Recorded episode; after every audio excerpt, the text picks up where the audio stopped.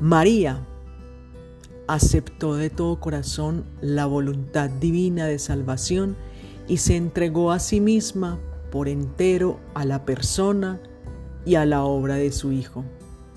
Catecismo de la Iglesia en su numeral 494. Y por qué no también decirlo que se entregó plenamente a la obra de redención de Dios. Un saludo para todos, mi nombre es Erlaine Zapata Duque y quiero invitarte a que reflexiones un poco sobre una actitud de María que personalmente me parece muy interesante y es la actitud de estar. Estar. María estuvo cuando Dios la llamó a través de su ángel y le hizo aquel pedido y aceptó. Estuvo también cuando su prima Isabel la necesitaba. Estuvo con ella todos esos meses ayudándola en su embarazo porque era una persona de avanzada edad. Y María, siendo joven y ya estando en embarazo de, de Jesucristo, se fue a atenderla, a ayudarle. María también estuvo con Jesús en el transcurso de toda su vida. Bueno, obvio porque primero era su madre, pero también aceptando todo lo que pasaba con Jesús. Porque si nos adentramos un poco o pensamos un poco o meditamos un poco, no debe haber sido fácil ser la madre del Hijo de Dios. Cuando resultaba con aquellos dichos que particularmente resultaba Jesús, como cuando se perdió en el templo y le dijo a su mamá, estaba encargándome de las cosas de mi padre, porque me buscaban. Y María, a pesar de todo aquello, siempre estuvo, siempre estuvo para su hijo, al pie de la cruz estuvo, estuvo también con los discípulos y cuando Pentecostés María estuvo. Pero María sigue estando, sigue estando en nuestras vidas, sigue acompañándonos, sigue intercediendo por nosotros, sigue obrando, sigue estando. Entonces, siendo María aquella discípula tan importante, porque es una de las mejores discípulas, si no la mejor discípula para seguir, el mejor modelo de discípula a seguir,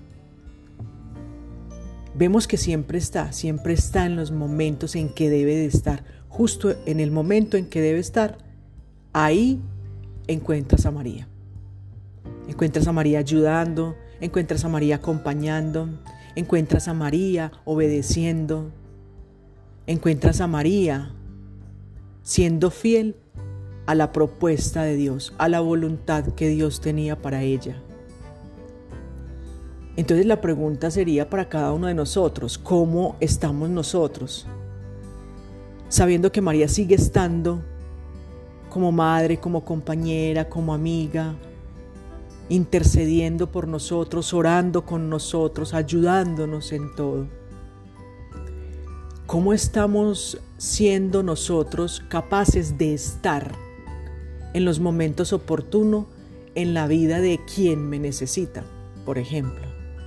En la vida de mi familia, en la vida de unos padres que me necesitan, en la vida de tal vez unos abuelos que necesitan de mi compañía, en la vida de los hermanos cuando necesitan que estemos ahí,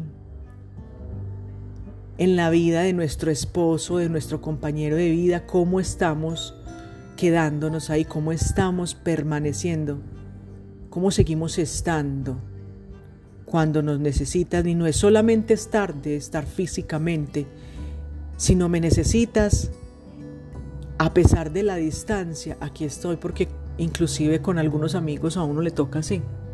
A pesar de la distancia que se pueda manejar y más ahora en estos tiempos de pandemia, cómo me estoy haciendo presente en la vida de mis amigos cómo estoy estando, valga la pena la redundancia, en la vida de ellos. Es un buen ejemplo que María nos enseña a estar, a saber estar en el momento oportuno. no solamente en los momentos de alegría y en los momentos eh, felices. María más que todo estaba ante la necesidad, ante el momento de dificultad.